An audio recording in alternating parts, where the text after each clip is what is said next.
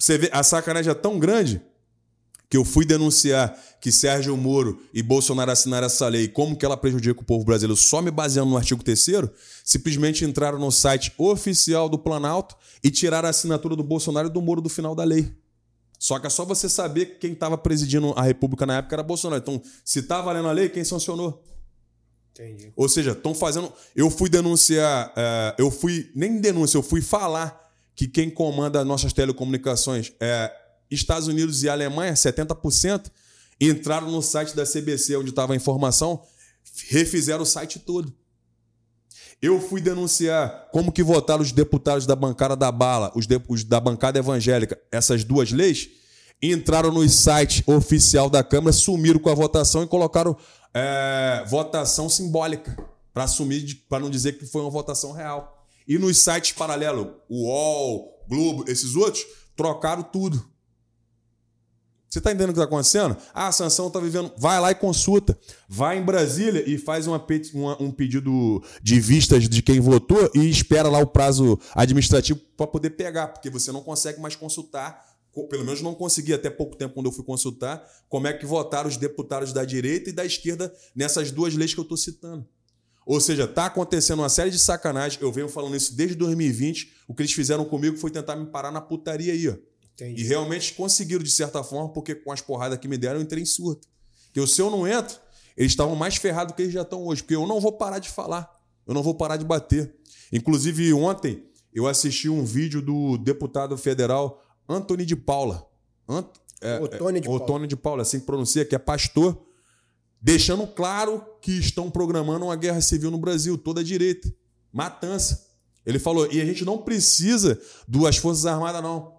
Porque a gente tem um povo, a gente tem pá, a gente tem foice. Quando tiver pá e foice, a gente vai resolver. Ou seja, o cara tá chamando para guerra. Eu estou descrevendo essa guerra desde 2020. Eu publiquei isso no meu, no meu, no meu Facebook, baniram o meu Facebook conforme já descrevi. Eu salvei a minha publicação, mandei para o meu e-mail, baniram o meu e-mail. Sanção dos Santos e arroba.com.com, baniram. Não consigo acessar meu e-mail. Até isso fizeram. Você está entendendo que pé que tá a minha história? Aí eu vão teve... falar, não, é conspiração, não é, cara. Aconteceu, eu tenho como provar que aconteceu, só que para eu conseguir simplesmente é, andar, eu preciso de toda uma estrutura de advogados para poder fazer as petições. Eu tenho lá um monte de prints dos banimentos que fizeram. Tem lá eu recebendo a, a senha do TikTok, digitando a senha, o TikTok dizendo que a senha está errada. Tem tudo lá. Simplesmente, é, simplesmente para eu colocar o troço para andar de maneira justa Você e precisa fazer. de uma equipe. Eu preciso de uma equipe, eu não tenho. E todo mundo que se apresentou, é, até se apresentou um cara aqui na, na barra, me chamando até para ir pro Alfa Barra e tudo, mas se apresentou com aquela pegada. Não, cara, você precisa escolher um lado, você precisa ser Lula ou Bolsonaro. A gente aqui é Bolsonaro, tu vai ter que fechar esses papos. É, eu falei que eu não queria, mas tu vai ficar muito rico, cara. O teu conteúdo é um conteúdo que vai te deixar milionário. Eu falei, eu não quero. A minha parada no momento não é dinheiro. É justiça. É isso aí. Eu quero justiça. Fizeram muita sacanagem para eu chegar agora e me vender. Eu não vou me vender. Que para mim, com todo respeito ao Gabriel Monteiro, é isso que está acontecendo com ele. Colocaram na cabeça dele que ele tinha que fazer dinheiro com isso daí. Ele assumiu um papel de extremo, veio lá pelo MBL, bateu, bateu, fez o sucesso dele. Fez aquela parada de ir numa faculdade, conversar com vários alunos. Ninguém acerta que é 8 vezes 6. Os vídeos tudo editado. Vem cá, tu vai numa faculdade, conversa com um monte de pessoa na faculdade de matemática, ninguém sabe que é 8 vezes 6, não tá nítido que isso é montado? Você pergunta numa faculdade de história, que é mais valia de Karl Marx, ninguém sabe o que é isso, os vídeos dele fazem isso. Tá claro para mim que aquilo ali é para poder vender uma ideia que na esquerda só tem quadrúpede e só tem ágil. Foi isso que ele quis, ele conseguiu. Conquistou um público da direita que é um pessoal cego e ao mesmo tempo comprou uma guerra absurda. Cadê os camaradas que estavam do lado dele? A princípio, os únicos que eu tô vendo, pelo menos na mídia, falar defendendo ele, protegendo do jeito que pode, foi você e o Assunção. E um outro que eu vi que você entrevistou aqui. Cadê os outros? É. Simplesmente roeram a corda. O outro que morreu no acidente de carro, eu estava em Petrópolis trabalhando e ele querendo que eu fizesse vídeo, ele denunciando o Gabriel Monteiro, querendo me usar. Eu falei, cara, olha só, os problemas que eu tinha com o Gabriel Monteiro que eu tenho com o Gabriel Monteiro é questões é, administrativas dentro da Polícia Militar, é o jeito que ele deve vir. Eu não estou aqui para torrar o cara, não. Certo? E outra coisa, eu vim para Petrópolis para tirar o corpo da lama. Tu tá aqui com o objetivo de quê? Eu nem lembro o nome dele, um gordinho, que parece o Cabeto Teves, que morreu no acidente de carro e que trabalhava com vocês. É o. Esqueci o... o nome dele. O Ziza. O Ziza. lá um, apor- um- um problema, um problema absurdo em Petrópolis e ele preocupado em me convencer que eu tinha que falar do Gabriel Monteiro. Gabriel Monteiro, de repente, não saiba disso, estou falando agora. Se eu sou esse cara que o pai do Gabriel Monteiro conversou comigo via telefone, pelo telefone do Ranielli, me esculhambando, falando que eu esculhambei Gabriel, que eu denegrei a imagem do Gabriel e agora o Gabriel tá me ajudando, ele não sabe disso. Ele não sabe quantas vezes eu já discuti por aí defendendo o Gabriel. Eu defendo o Gabriel porque eu acho o Gabriel garoto. Mas eu como, acho que o Gabriel como que o Ziza chegou até você em Petrópolis? Ele tava lá. Ele tava lá, Ele te tava lá, viu e me te... viu lá pra lá e pra cá no momento que eu parei pra tomar café, pra descansar um pouco, e começou com esses papos. E tava acompanhado de um monte de camarada lá que não gosta do Gabriel. Tentando me convencer a tirar o foco do que eu tava fazendo pra ficar falando as coisas que ele achava que ele deixava de achar. Entendeu? É, eu não posso eu não posso provar porque eu não tenho um testemunho, até porque eu não, não troquei telefone com esses caras, mas ele fez isso. Entendi. Entendeu? Eu cheguei a comentar. Acho que eu cheguei a comentar com Assunção, salvo engano, por texto. Não lembro. Acho que eu cheguei a comentar. Eu converso muito com Assunção, que a gente se conhece desde a época de Jacaré. Só que eu vi um comentário do Assunção aqui no teu programa, que eu até queria que ele tivesse aqui pra gente trocar ideia. Quero deixar bem claro. Eu não faço uso controlado de medicação alguma. O canabidiol eu uso sim. Muito esporadicamente, inclusive tá até acabando o meu. Eu doei mais da metade do meu, que foi até minha tia que comprou por último. Você não depende disso pra estar dependo. bem. O que acontece? Quando eu tô com um pensamento muito acelerado por conta de informação de conteúdo, eu tenho autorização para fumar maconha, que é o, o- a galera chama de flor, rachixe, Que te acalma. camarão. Me deixa tranquilo. Um baseadozinho. Ó, eu vou falar o que eu falo por aí. Eu não gosto do cheiro, não gosto do gosto. Eu não gosto de cigarro, eu não gosto de maconha. Quando eu fumo cigarro, eu fumo para me aproximar de pessoas que fumam e trocar ideia. Eu não suporto cigarro. Entendi. Eu acho que fica um cheiro ruim, fica um beijo ruim, tem que estar bala, o cabelo da pessoa fica com cheiro, a roupa fica com cheiro. Você que fuma sabe o que eu tô falando. Sim. Se você não tiver uma companheira que fuma igual você, fica ruim. A, a relação fica, não fica. As pessoas, o cheiro fica na mão, É. o dente escurece, tem que estar o tempo todo se preocupando com a imagem do teu dente, beleza? E com as outras coisas. Já quando eu fumo, eu fumo porque me oferecem, sabem que eu fumo maconha, e eu sei que se eu não fumar, as pessoas ficam ofendidas. Pô, tu só fuma maconha, não fuma cigarro? Algumas pessoas ficam ofendidas. Eu acabo fumando, mas normalmente eu nem trago.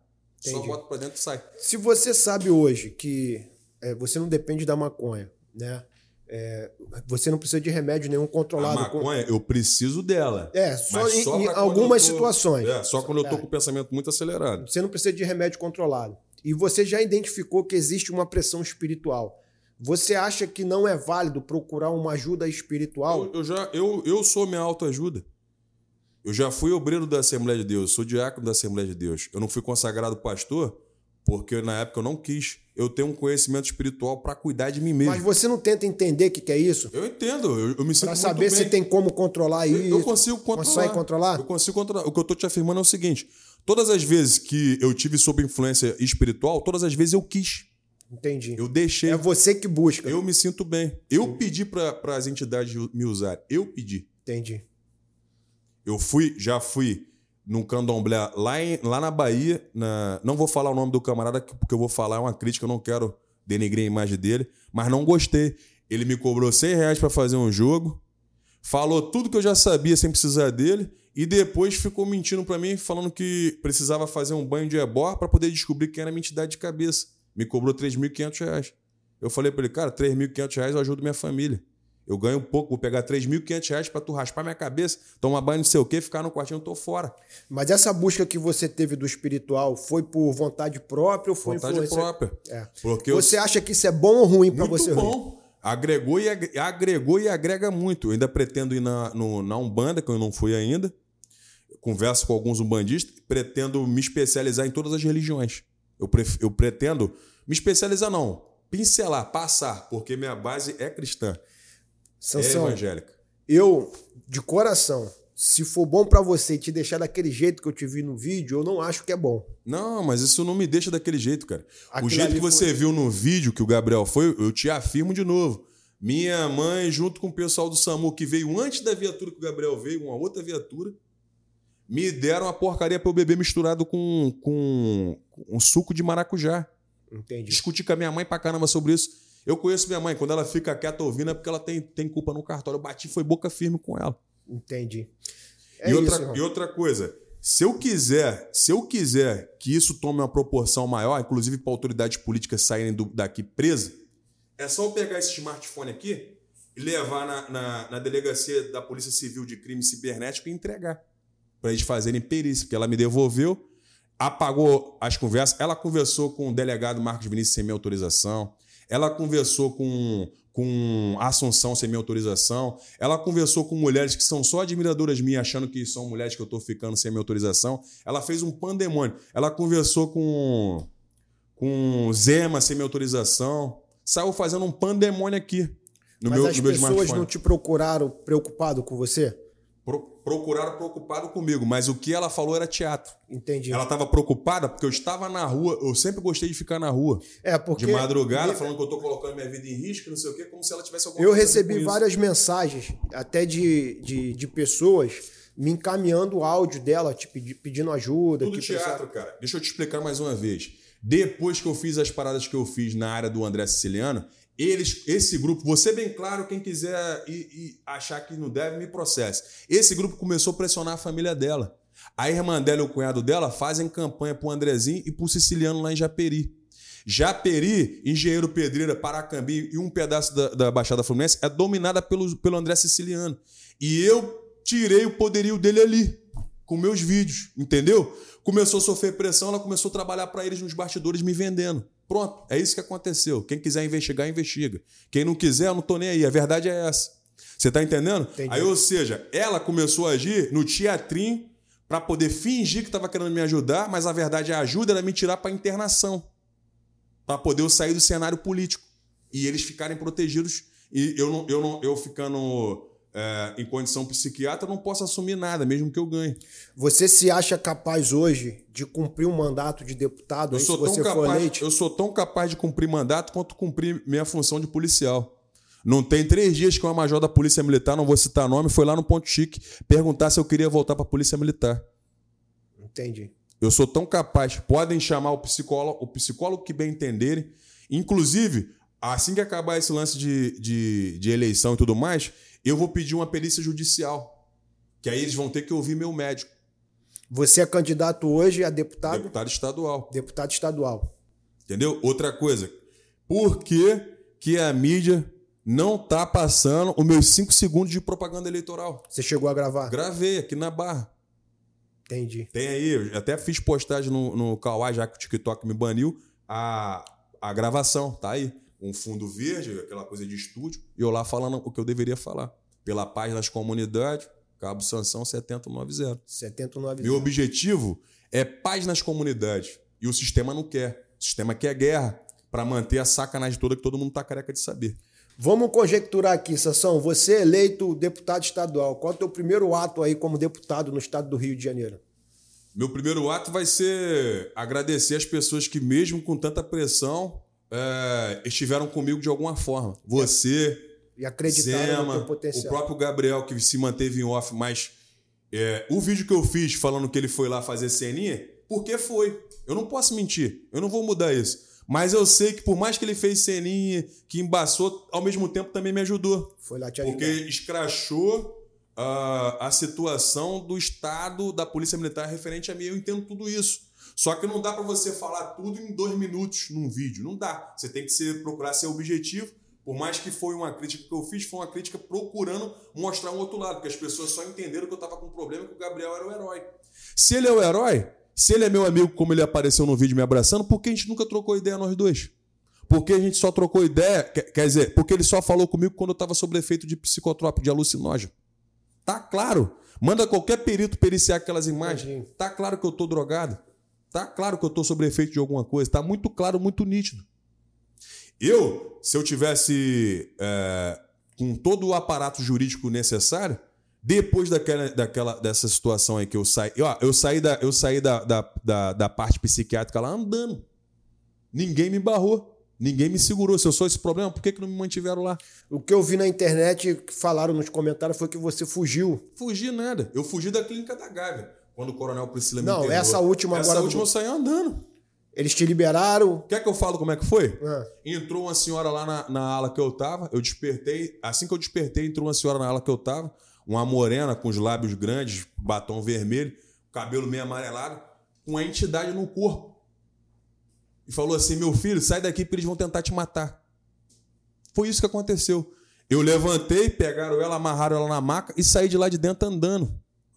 Eu, eu lembro de algumas coisas, depois eu não lembro, eu apaguei. Ninguém tentou te segurar? Ninguém. Quando eu fui ver, eu estava em casa. Entendi. Simples assim. O que aconteceu depois que essa senhora falou comigo sobre influência de uma entidade, eu lembro de ter saído andando, depois eu não lembro de mais nada. Eu não sei se eu fui tomado por alguma espiritualidade. O que, que aconteceu? Eu sei que quando eu dei por mim, eu estava em Padre Miguel de novo, saindo de dentro de casa, da casa da minha mãe. Depois que eu fui retomando a memória das coisas que tinha acontecido. Aí foi quando eu fiquei nervoso. Ah, falei com o delegado Marcos Vinícius por intermédio da Vanessa, que é a vendedora de fruta, repito. Inclusive, Vanessa, forte abraço para você. Eu sei que você está tendo que fazer, de certa forma, jogo duplo, porque tu sabe que essas porcariadas nossa aqui é tudo monitorado. E a Vanessa também está trabalhando lá para um, um, candidato do meu partido. Ah, até mandar um abraço para eles aí, pessoal do, do Avante.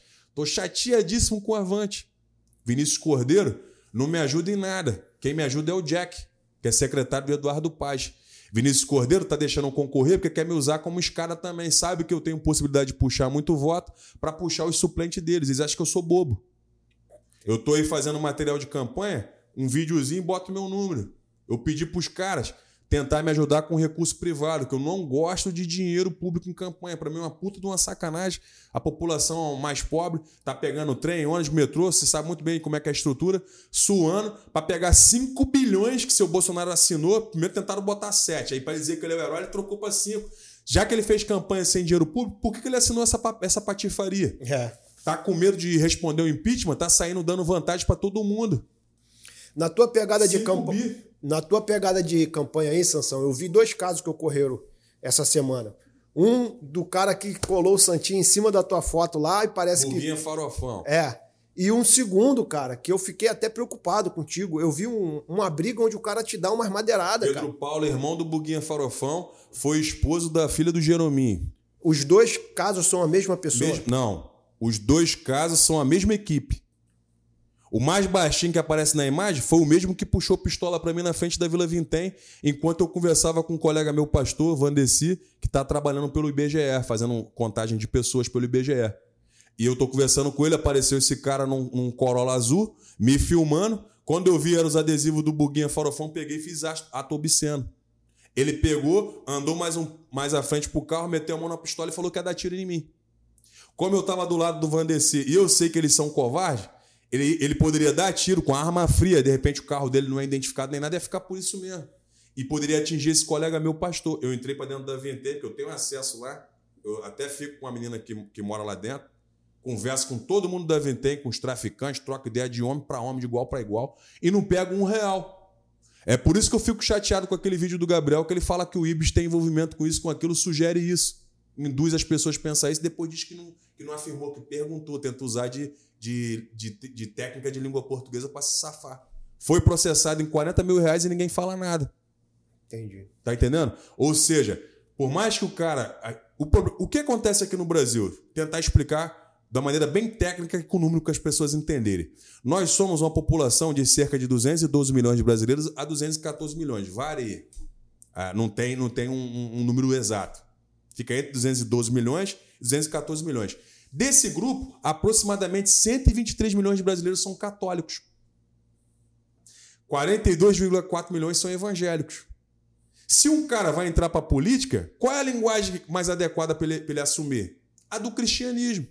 Então, tudo que um cristão fala, tudo que um, que um cristão católico ou evangélico fala, é melhor, porque tu tem um público maior para votar em você.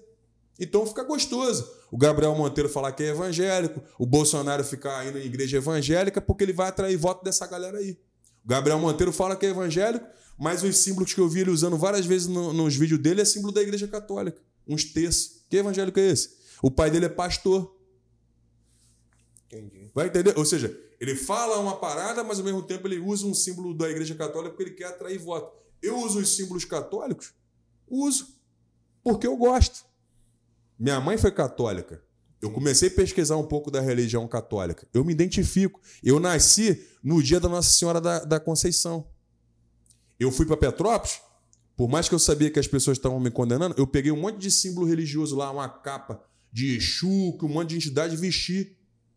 Botei um, um, um, gato morto que eu dei banho, perfumei nas costas, porque eu não queria sair com ele enrolado. Porque as pessoas, por eu ser policial militar e fardado, as pessoas podiam dizer que eu estava furtando alguma coisa dentro do interior de residência. Então eu evitei ficar de mochila, evitei sair com volume para não ter fofoca, para não ter disse-me disse. Eu entrei dentro dessa residência porque eu recebi informação de moradores local que tinha arma de fogo lá. Só que as armas que eu encontrei lá foi espiritual. Uma capa de entidade de religião de matriz africana, uma santa da igreja católica chamada Maria Aparecida, uma Bíblia que eu coloquei uma corda, amarrei no pescoço e pendurei para dar um recado para o sistema de que a religião cristã está sufocando a gente com falsas verdades, quanto algumas verdades e outras falsas verdades. Então, toda vez que você sai na rua com essas roupas, você tem uma mensagem para passar. Uma mensagem espiritual para as pessoas. A minha mensagem é: vamos nos unir, seja religiosamente, seja espiritualmente, seja filosoficamente ou seja belicamente. Para que a gente vive num país, num estado, Rio de Janeiro? Ah, o Rio de Janeiro é o estado mais perigoso do mundo, do Brasil. Mentira é Maranhão. No Brasil, Maranhão é o estado mais perigoso. Rio de Janeiro é o segundo estado mais perigoso. Só que aqui se torna um negócio absurdo de convivência para quem convive aqui, porque nós temos diversas facções atuando dentro de um território só. Entendi. Eu gostaria muito que o Rio de Janeiro se aproximasse do que a gente tem em São Paulo, um PCC da vida, ou uma família do Norte, como é lá no Norte. Uma organização só. Cada um fazendo o seu papel, já que é subdividido, a milícia cobra taxa, encontra um jeito de dialogar, pelo menos. Não isso aí que a gente está vendo. Toda hora, uma intervenção de uma facção dentro de outra comunidade por conta de dinheiro, por poder, por ganância. A quantidade de pessoas que se vão nessa daí. Olha o Jerominho aí. Um coroa tranquilão, mas porque é da milícia foi lá, pagou com a vida. Já idoso. As pessoas achando que ele estava fazendo um vídeo com, com ideia de concorrer a alguma coisa, foram lá e passaram o cara. Vai procurar o histórico do cara lá na área dele, vê se era um cara vacilão, vê se quando cobrava não cobrava com justiça, ou mais próximo da justiça. Vai ver porque Beiramar não morre na cadeia, vai ver porque Celso não morre na cadeia, vai ver porque essas lideranças ficam vivas. Porque são os caras que dentro do sistema procura fazer o mais próximo do certo.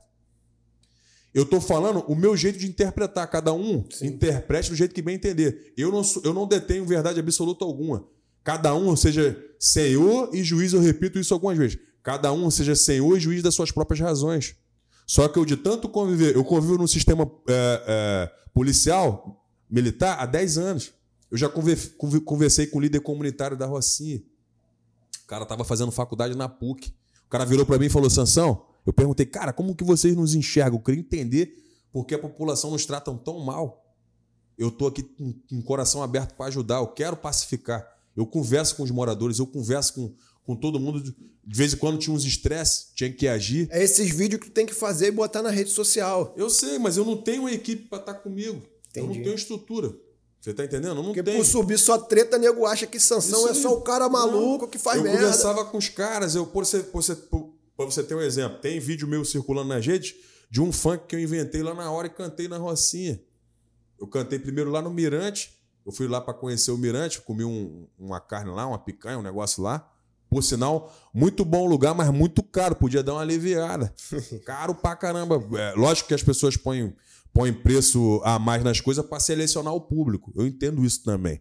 Só que, pô, cara, tu comer duas fatias de picanha, pagar cento cacetada, eu tomei um, eu tomei um coquetel, acho que ah, gastei. O da carne tá caro, né, mano? Não, mas, pô. É, imagino. Duas, três fatias, um dinheirão. Eu falei assim: que isso, cara? Não cabe no bolso de um terceiro sargento reformado isso aqui toda hora. Mas eu quis conhecer. Aí fiz um, um funkzinho lá. Essa guerra na Rocinha, tá, tem que acabar. Pedindo paz. A mensagem ali é paz. Sim. Teve críticas? Teve crítica, como quase tudo que a gente faz. O, o, o Gideão, pega o próprio Gabriel Monteiro, que é um cara viralizado nas redes, tem bastante seguidor, nem, nem tô mais acompanhando as paradas dele é, para me dar certeza de tudo. Mas a última vez que eu vi, juntando tudo, ele tinha mais de 20 milhões de seguidores. Até ele, que ganha dinheiro com isso, no público dele, no, na galera dele de extrema direita, se ele der mole numa coisinha, esse próprio pessoal vira as costas para ele. É. Quantos dessa galera não viraram as costas para ele? A internet ela tem dois lados, né? Ela pode te levantar e pode te destruir Ou seja, muito e, rápido. E eu, que tenho um tráfego orgânico muito bom no WhatsApp, minhas coisas circulam muito bem pelo WhatsApp, é, não tenho números para apresentar. Você acha que aconteceria o que comigo se eu tô brigando? Eu sou evangélico de berço, professor de escola dominical, tesoureiro, diácono da Assembleia de Deus, não fui pastor porque eu não quis afirmo, porque eu não quis que o cara queria me consagrar sem cumprir as diretrizes do apóstolo Paulo, que orientou que o cara tivesse fosse marido de uma só mulher, não fosse dado ao vinho. Na época eu era noivo, não era casado, já tinha relações sexuais antes de estar casado, estava em fornicação, como a Bíblia descreve, e o cara queria me consagrar por conta do meu conhecimento. Tu ficou magoado com, a, com o evangelho fiquei. depois que tu saiu da igreja? Antes de sair, fiquei muito magoado. Você acha que isso não pode interferir nessa questão toda espiritual? Ou você liberar esse perdão não, e você. Eu liberei perdão, mas eu não vou. Eu você não, pode não te trazer mais não benefícios. Não pretendo voltar a fazer parte do sistema Porque evangélico. assim, cara, não é, não é a religião, mas é Deus, né, cara? É Deus. Eu não pretendo fazer parte mais da instituição. Sim, sim. A não ser que apareça um outro líder religioso com outra pegada. Porque a pegada mas deles, tua, tua ligação com Deus continua a mesma. Cara, eu sou cristão. Sim. A minha base é cristã.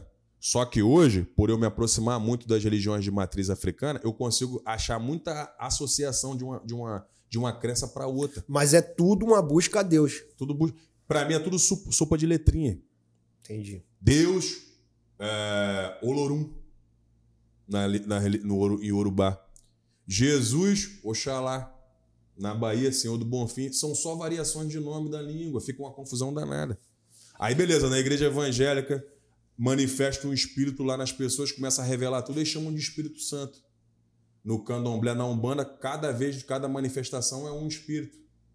Quem me garante que não é tudo uma coisa só que fala nomes variados, que na igreja evangélica resumiu como Espírito Santo? Vai nos cultos de Assembleia de Deus, nos cultos pentecostais, e você vai ver as manifestações espirituais, se não são semelhantes às manifestações espirituais da, da, do candomblé. Só que acontece, para mim, por ter uma guerra de mundo espiritual e de controle, quando você bate na igreja evangélica por influência de uma, de uma espiritualidade dessa da Umbanda, do Candomblé, como lá eles são mais livres, são mais dados ao, ao, ao álcool, ao cigarro, a, a chamada prostituição, relações sexuais diversas, quando bate na igreja evangélica que briga contra isso, a espiritualidade de cabeça lá quer combater isso. Aí chama de pombagira, aí chama de Zé Pelinta, aí começa a querer combater, começa a querer expulsar, fica essa guerra espiritual que para mim não deveria existir. Se o cara fuma, se o cara bebe, se sente bem com isso, por mais que de certa forma afete a saúde dele, o que que o evangélico tem a ver com isso? É. O que que o católico tem a ver com isso? A Bíblia não descreve que o templo do Espírito Santo é o nosso corpo? Cada um cuide do seu corpo como bem entender, como, como, como cada um uh, queira. Eu não tenho nada a ver com isso, sou evangélico de berço, mas entendi, lendo Seitas e Heresias, que é um livro bem famoso no mundo evangélico, lendo um pouco de. Li também é, Orixás, Caboclos e Guias do Edir Macedo, li um pouco de A História dos Hebreus de Flávio José, que é um historiador. Cara, sempre buscando conhecimento. Mas eu entendi que não adianta a gente ficar brigando por tudo. A gente precisa encontrar um, um mecanismo da paz. Você quer ver uma coisa? O Papa argentino, Francisco, o cara está tentando pedir perdão a todas as nações que, que Roma, que o, o Império Romano Católico, que aqui dali é um império religioso, mas é um império. O Papa senta numa cadeira de ouro, usa, usa vestimentas que parecem vestimentas reais. Aquilo é um império filosófico religioso, digamos assim. Muito ligado a religiões de, de filosófica, à maçonaria, aos Illuminati. É porque as pessoas não gostam de falar, mas são. Sempre controlaram, através da religião, grupos de pessoas no mundo todo. Sempre tiveram ligação direta com, com o império. Hoje o império é descrito como prefeito, como governador, como pre... é império disfarçado de república. A verdade é essa. Os modos operantes, digamos assim, na linguagem policial, os mesmos. são os mesmos. Inclusive, o tal do quinto, que é um imposto que tinha lá na época do Brasil é, colônia e Brasil império, continua aí, só que disfarçado que, que era isso? Você não pagava os impostos, toma o teu bem e leiloa. Não continua a mesma coisa? Não paga IPTU e IPVA, não toma, não toma um veículo. A gente não tem nada. O que, que, tem, que, que nós temos aqui? Se você tem que pagar IPVA, isso é um aluguel anual. Se você tem que pagar IPTU, isso é um aluguel anual. Só quem tem as coisas é quem tem posse, que não paga nada pela posse. Então é muito melhor, na minha visão, você ser um posseiro do que ser um título, do que ter um título. Você tem um título, você tem um símbolo do, do, digamos assim, da coroa brasileira, você tem que todo ano pagar, manuten... pagar para ter aquilo. Você anda em estradas que nem juridicamente tá legalizada para ter pedágio, tem pedágio. Eu roleto tudo. Você vê, eu gravo vídeo e roletando pedágio e vou continuar. Eu gravei vídeo abastecendo o veículo da, dessa ex-namorada minha, Aline Gonçalves. Fiz uma crítica ao governo federal e ao governo estadual sobre os altos, as outros, os altos impostos. Não demorou muito baixar o preço da gasolina. Quem foi que me agradeceu? Ah, não tem nada a ver contigo. Ah, não tem não. Eu já tinha uma série de vídeos explicando que o Bolsonaro estava mentindo a respeito dos impostos sobre o combustível, colocando na conta do governador. Quem decide os impostos do Estado é o governo federal, são os deputados e os senadores, não é o governador, não. A taxa dos impostos de cada, de cada estado é decidida em Brasília. O governador não bota na cabeça, hoje eu vou cobrar X, não é o governo do estado, não. Não é a LERJ, não. É o governo federal. É só ir ler, é só ir pesquisar. Só que as pessoas embarcam em discurso. Com todo respeito, Bolsonaro é um mentiroso. Ele mente descaradamente. Descaradamente as pessoas engolem porque ele tem um discurso mais adequado para essas religiões que dominam o Brasil, o cristianismo. E eu falo como cristão. Uso os símbolos do candomblé da Ubanda? Uso. Respeito. Fiz cabeça, repito, não. Recebo a influência dessas entidades? Recebo, gosto. Me sinto bem. Pode reunir os, os pastores, os 318 da Universal, reúne tudo, tenta expulsar o que eu tenho. Eu não quero. Eu gosto. Eu me sinto bem. Não vou conseguir. Tá mais, tá mais certo eles caírem. Porque os, o Deus desses caras é dinheiro. É. O Deus deles é mamão. Todo o trabalho espiritual que vai fazer, eu fiz uma crítica à, à, à cobrança para poder fazer jogo, mas e as igrejas evangélicas? Fogueira Santa de Israel, quanto é para participar? Toda hora cobrando oferta na Igreja Universal. A minha mãe foi, foi noiva de um pastor da Igreja da Graça. Você sabe como é que é lá? Hum, para você montar uma igreja, os caras vêm fazer uma pesquisa de mercado para verificar se aquele local é adequado, se vai dar arrecadação. A Universal também é na mesma batida, até porque o Edir Macedo e o R. Soares têm parentesco. Se eu não salvo engano, são concunhados. E a Mundial também é o mesmo esquema. Querem ficar chateados porque vocês são um, uma potência poderosa no Brasil de controle de massa? Fiquem, eu quero que se danem, mas a verdade é essa. Quer ficar chateado? Vai me excomungar, vai pedir ao Deus de cabeça de vocês. Eu sei que vocês andam com segurança de fuzil, de pistola para carregar dinheiro para lá e para cá. Todo mundo sabe disso, ficam todo mundo calado, tem medo. Eu não tenho medo de Edir Macedo. Eu vou na Universal, viro e mexe, boto meu nome lá no caderno de oração. Eu respeito a espiritualidade que está lá. Eu respeito as pessoas sinceras que estão lá. Eu não estou criticando todo, toda a galera da Igreja Universal, nem todos os pastores. Mas tem muito safado, muito crápula lá, como tem Isso outros. em todas as religiões. Como tem também na religião de matriz africana, é. como eu citei. E como já citei o nome do, do Edir Macedo, vou citar também o nome do, do camarada lá da, da, da religião de matriz que eu fui na Bahia. Pai Jurandir de Itajuípe. Bati, respeitei lá o jogo dele tudo, mas eu falei, cara, tudo que você falou para mim eu já sabia de graça. Então eu não concordo, não, não discuti com ele desrespeitando, não. Falei, eu não concordo com essa coisa de cobrar por algo que você recebeu de graça. O dom que eu tenho aqui hoje, de eu, eu consigo ver coisas no mundo espiritual. O dom eu recebi de graça. Lógico que tem um preço espiritual que a gente paga, mas é espiritual, não é material. Pergunta quem foi esse camarada que é, psicografava aqui no Brasil. Esqueci o nome dele agora. Chico Xavier. Chico Xavier. Pô, como é que era o trabalho desse cara? Vê porque esse cara era uma autoridade respeitada no Brasil e no mundo. O mundo espiritual ele é muito nisto. Estados Unidos, inclusive, no meio policial, todo mundo sabe disso. A galera envolvida com segurança pública sabe que eu vou falar na mentira usam paranormais para descobrir, desvendar crimes. Aqui no Brasil, isso é utilizado, mas todo mundo fica quieto. Tem crime aí que é solucionado usando as espiritualidades do candomblé da Umbanda e, do, e da mesa branca, as pessoas ficam caladas. Nem pode ser utilizado isso como prova aqui no Brasil. Teve um caso desse aqui registrado. Eu, eu conversei com um colega que tem conhecimento sobre isso. Não vou poder citar os, os detalhes porque eu não lembro para poder estar aqui jogando conversa fora. Eu também não pesquisei para poder validar o discurso dele. Mas ele é da área. Teve um caso aqui no Brasil que se utilizaram de espiritualidade para explicar o crime. O cara deu o local até onde o corpo estava enterrado. Ou seja, as pessoas brincam, diz que é demônio, diz que é aquilo, classifica tudo como espiritualidade negativo, mas desconhece, nunca conviveram. Eu estou falando porque eu estou convivendo, eu estou vivenciando. Agora, vão ficar por aí pegando um vídeo ou outro com cenas onde eu estou sob influência, mas não com a mente toda tomada, com alguém conduzindo por voz a imagem, e querer falar o que bem entender, eu não tô nem aí. Sabe por quê? É, é, aquela velha frase que as pessoas costumam utilizar, eu vou repetir aqui por redundância. Nem o Cristo agradou todo mundo. É verdade. O cara veio aqui, fez um monte de coisa boa, na hora que teve que morrer, nem a mãe dele conseguiu salvar ele. A mãe dele só sabia chorar, assim como a minha quando eu estava como eu tava apanhando. Só sabia chorar. Foge da autoridade, foge do poder. É muito grande o poder. O que acontece no Brasil é que gente, nós estamos sob uma influência muito forte espiritual que a Bíblia chama de potestade. O ser humano é fantoche na mão dessas potestades. Elas controlam as finanças do Brasil, elas controlam o poder financeiro do Brasil. É, são autoridades. Autoridades invisíveis que as pessoas parecem não querer enxergar, mas elas existem. Existem. E estão controlando nossas finanças. E estão nos fazendo de escravo até o dia de hoje. O que eu quero, como muitos brasileiros, é acabar com essa escravidão espiritual. É acabar com essa escravidão física. E essas religiões são serviçais disso. Porque as religiões de matriz africana são apoiadoras de Lula, pedem voto para Lula. Não todos, mas a maioria. As religiões de matriz cristã pedem apoio para Bolsonaro. Ou seja, reclamam, falam, falam, mas a gente está vivendo uma guerra espiritual. Se a Ubanda, se o Candomblé, em uma grande parte dela representa Lula, representa os ideais da esquerda, a igreja evangélica, a igreja católica, de certa forma, muito grande, representa os ideais de Bolsonaro. O que, que é isso? É uma guerra espiritual. As pessoas estão por aí gritando que estão prontas para morrer por esse ideal. É. Que ideal é esse? Vamos voltar um pouco lá atrás, biblicamente falando.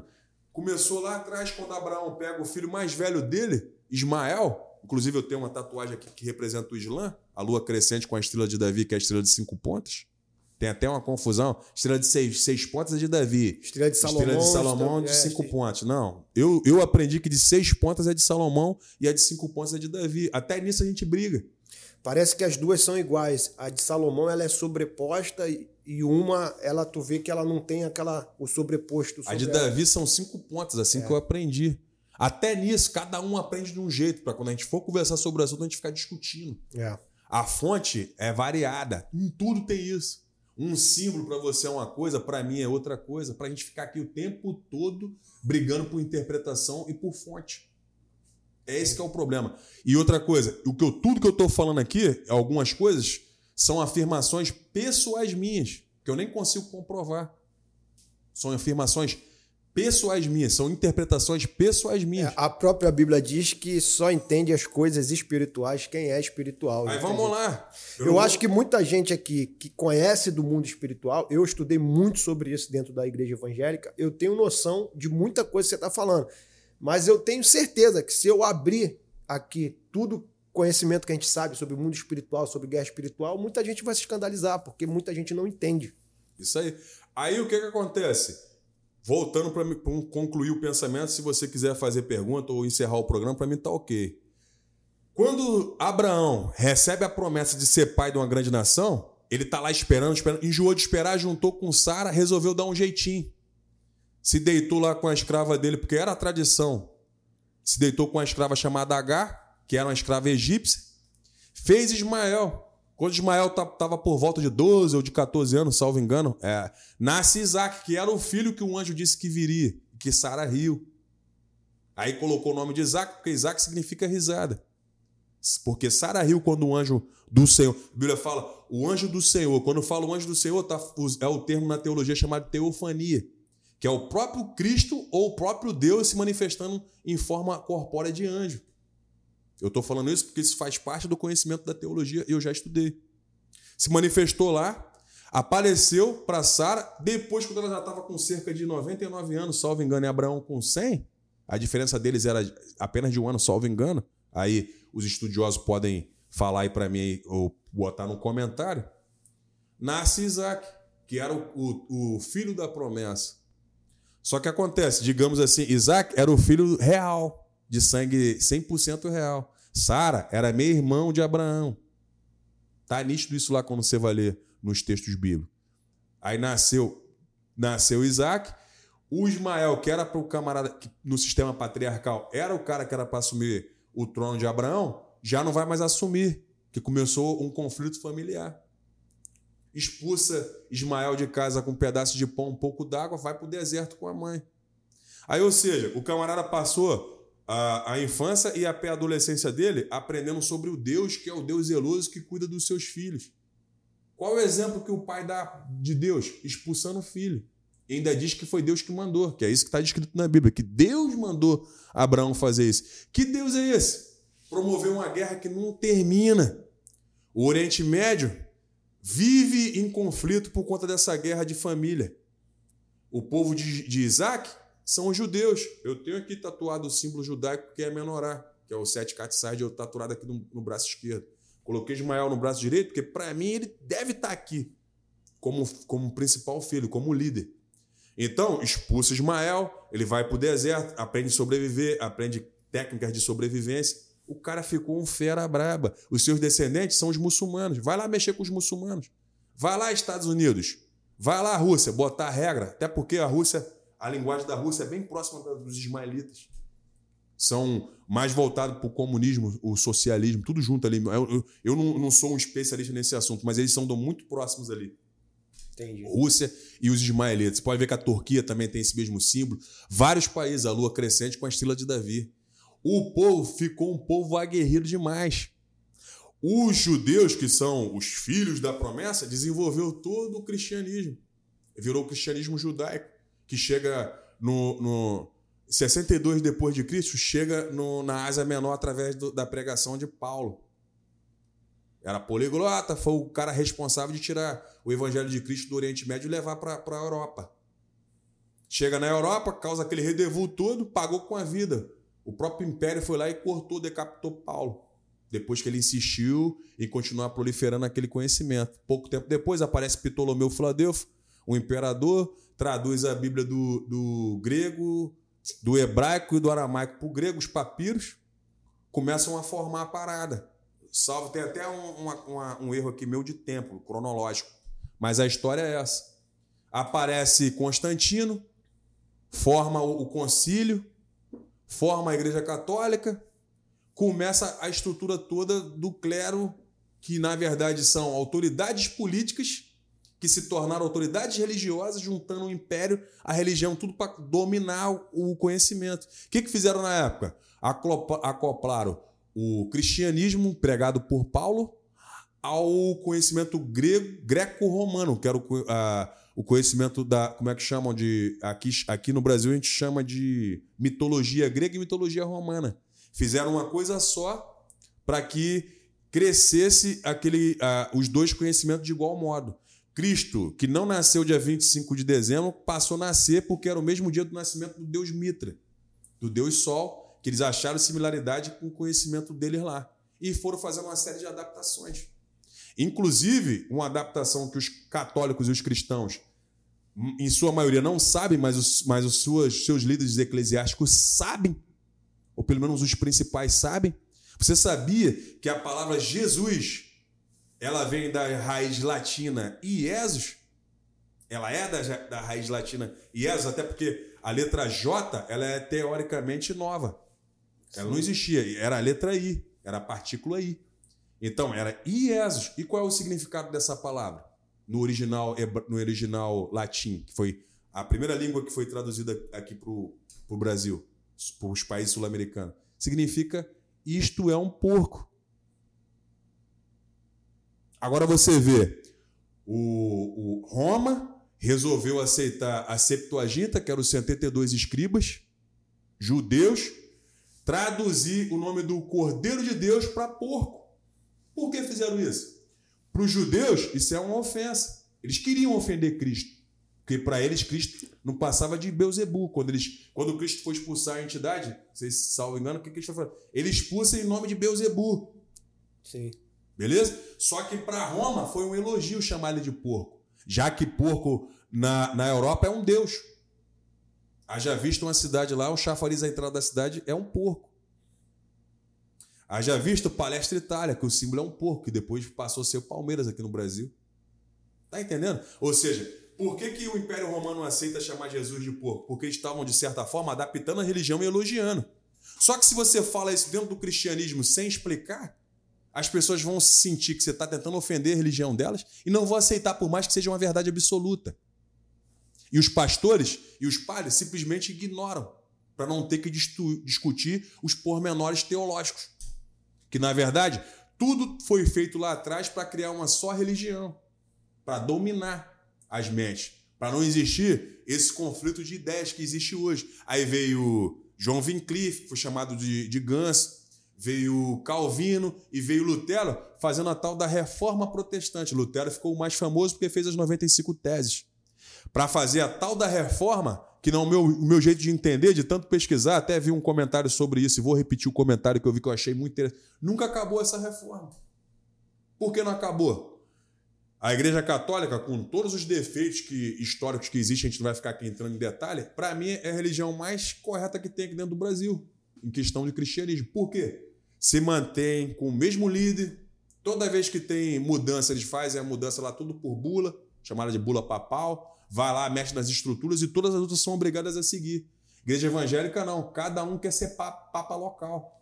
Começou lá com os luterianos, os calvinistas, blá, blá, blá, blá, blá. Chegou aqui no Brasil com os, com, com os dois irmãos ingleses, né? Esqueci o nome deles, lá, na, lá em Belém do Pará. Quase a Assembleia de Na Deus. rua Azusa, né? É. Montou a Assembleia de Deus lá e chegou chegar aqui com terno e gravata, porque na Europa é muito quente, chegar num país tropical, a Assembleia de Deus assumiu o terno e gravata como padrão de vestimenta, não porque seja adequado, e sim porque estavam imitando os, os pregadores é, os pregadores ingleses ou norte-americanos, salvo engano, são norte-americanos ou ingleses, não lembro. Os dois irmãos que chegaram lá para pregar. E de lá para cá criou-se todo esse mecanismo da Assembleia de Deus igrejas mais tradicionais de roupa. Eu era um adolescente que fiz parte da Igreja de Deus, eu fui uma criança que fui membro da Igreja de Deus e Amor, não podia ver televisão, não podia ter um brinquedo, tudo meu pai quebrava, tudo meu pai me batia, eu era torturado, eu tenho tudo, todos os, os requisitos para ser realmente um louco, como as pessoas tentam descrever. Sofri de tudo um pouco, muita coisa. Eu sou único no? Não, muita gente tem vários outros tipos de sofrimento. Só que o que acontece? Religiosamente, eu tenho uma chateação muito grande com o meio evangélico, porque as oportunidades que eu, que eu presenciei que eles podiam ajudar, eu mesmo como tesoureiro, eles não ajudaram. Eu era da Assembleia de Deus do Jardim Novo, Vale da Benção. Eu era tesoureiro, segundo tesoureiro. Nunca desviei um centavo dos cofres da igreja.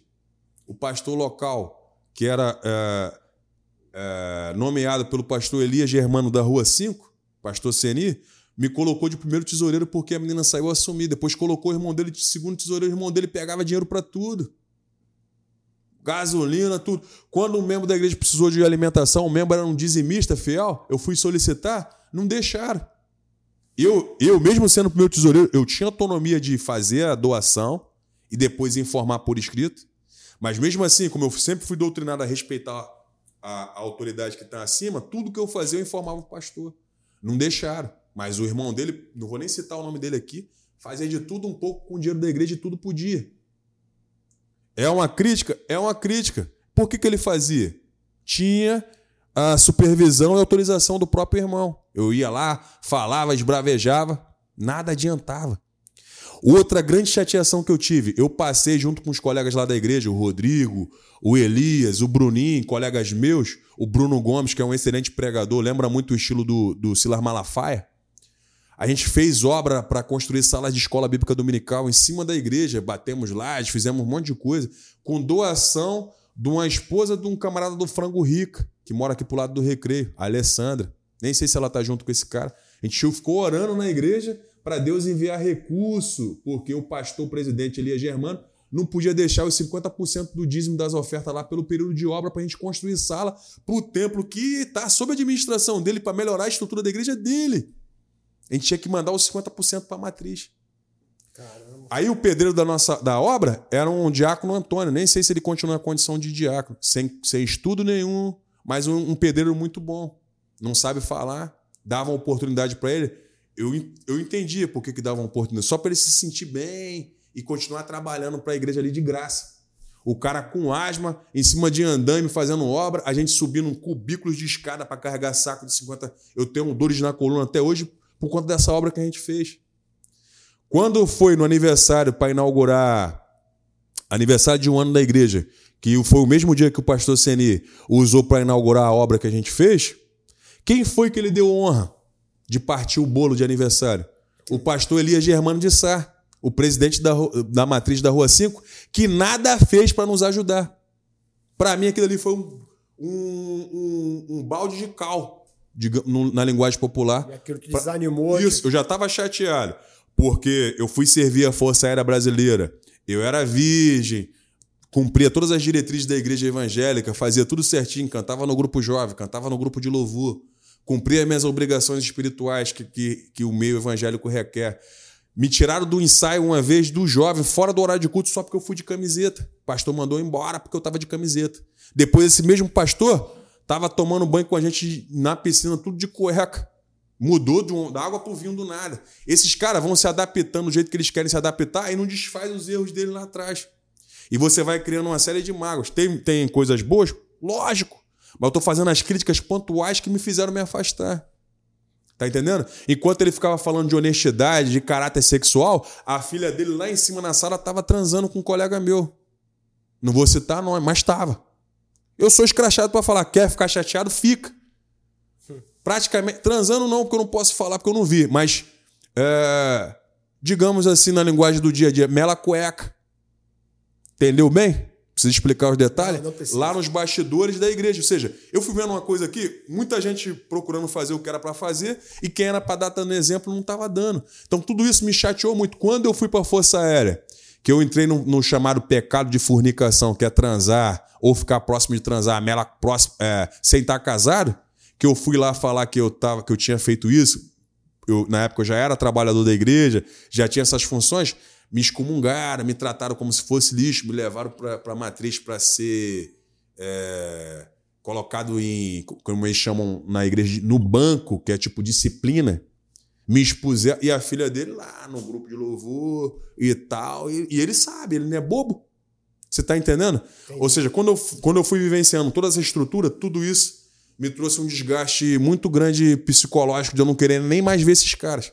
E todas as vezes que eles poderiam me ajudar, não me ajudaram. Agora, como está próximo de eu, de eu ser eleito, está em cima de campanha, já apareceu dois pastores para trocar ideia comigo. Um é colega meu pessoal, eu até recepcionei, troquei ideia, mandou fazer 10 mil cartão de visita com meu número, com as paradas, pagou lá, tá até sem falar comigo, porque eu não aceitei as imposições dele. Nem sei o que ele vai fazer com isso. Outro, querendo fazer boca de urna. Que pastor é esse? Quer fazer boca de urna? Sanção no dia da eleição fazer boca de urna. Eu falei, não faça. Eu não quero. Duas coisas. Primeiro, porque é errado, tá fora da lei eleitoral. E se você fizer, é um prato na mão para alguém tentar me impugnar. É. Vão, vão deixar todo mundo passar, mas eu sou o problema, vão arrumar um jeito de filmar isso aí. Não faça. Os cartões vai ser impre... É, o trabalho de impressão vai sair quase no que no dia da eleição. Ou seja, eu estou fazendo campanha sem dinheiro, como boa parte dos candidatos novos. O partido quis dar dinheiro e eu, mandaram me escrever um negócio, eu não quis, porque era dinheiro público. Depois eu resolvi aceitar, mas eu resolvi aceitar para distribuir dinheiro, depois eu ia explicar isso juridicamente. Eu preenchi um monte de cheque e distribuí, achando que ia ter fundo eleitoral. Distribuí até sem botar valores.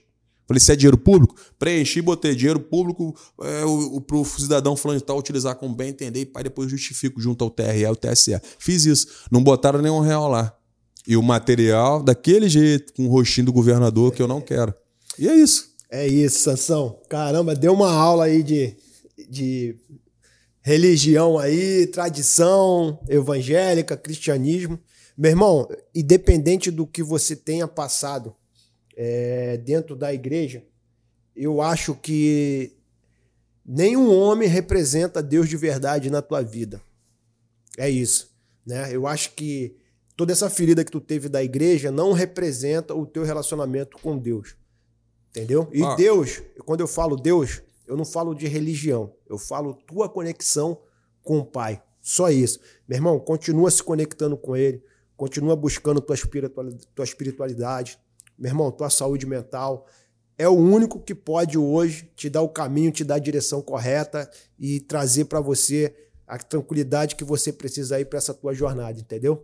Ó, para encerrar o assunto, já que você citou nesse, nessa, nessa palavra Deus, se você pegar a palavra Deus no, e dar um Google, você vai aparecer qualquer, seres, é, qualquer ser espiritual ou algo parecido com isso.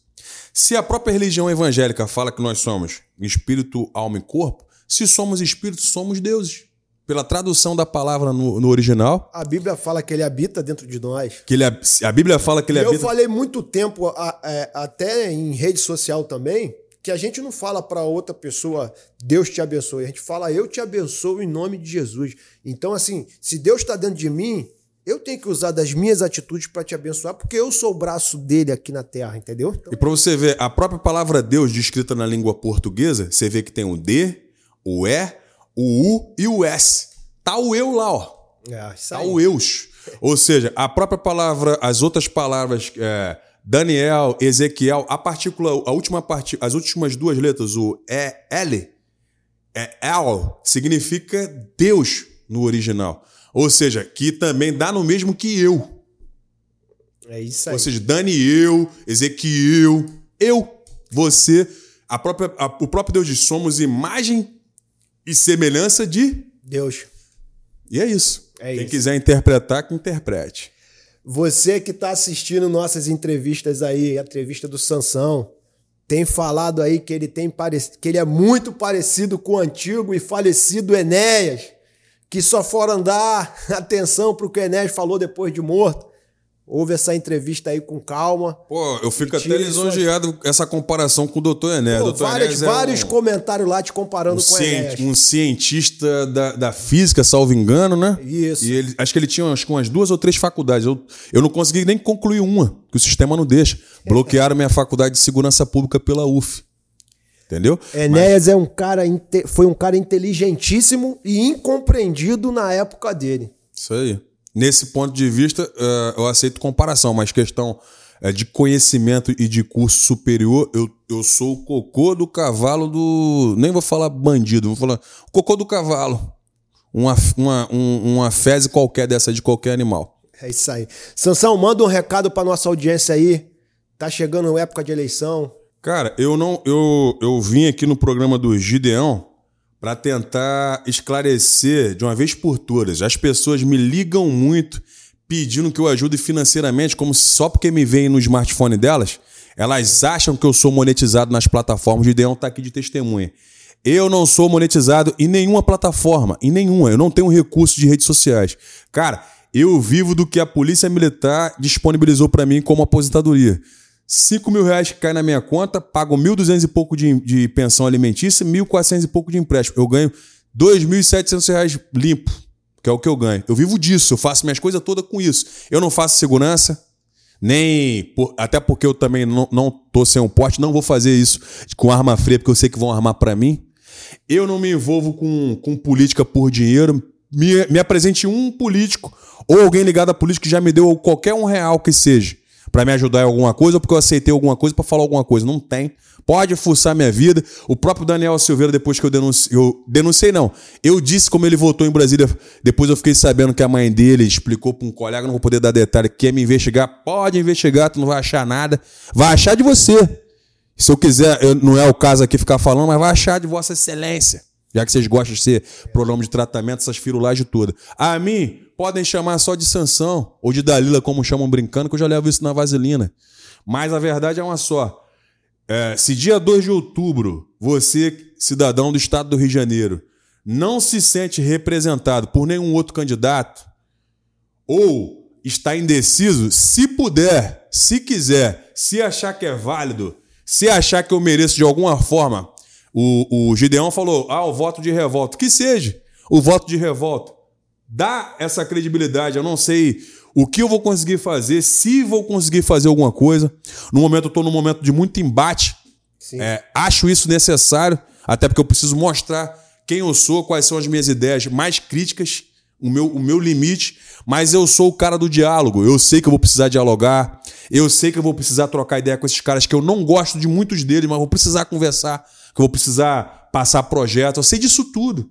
Mas se você, repito, não tem esse candidato e puder digitar na urna lá 7090, vou ficar muito agradecido e espero é, fazer pelo menos o mínimo de voto, embora eu entenda que eu vá conseguir passar. Do, eu, eu, eu acredito que eu que eu vou conseguir uma votação legal a, haja vista a recepção da população aí na rua, no, no estado do Rio de Janeiro. Possa ser que eu esteja redondamente enganado.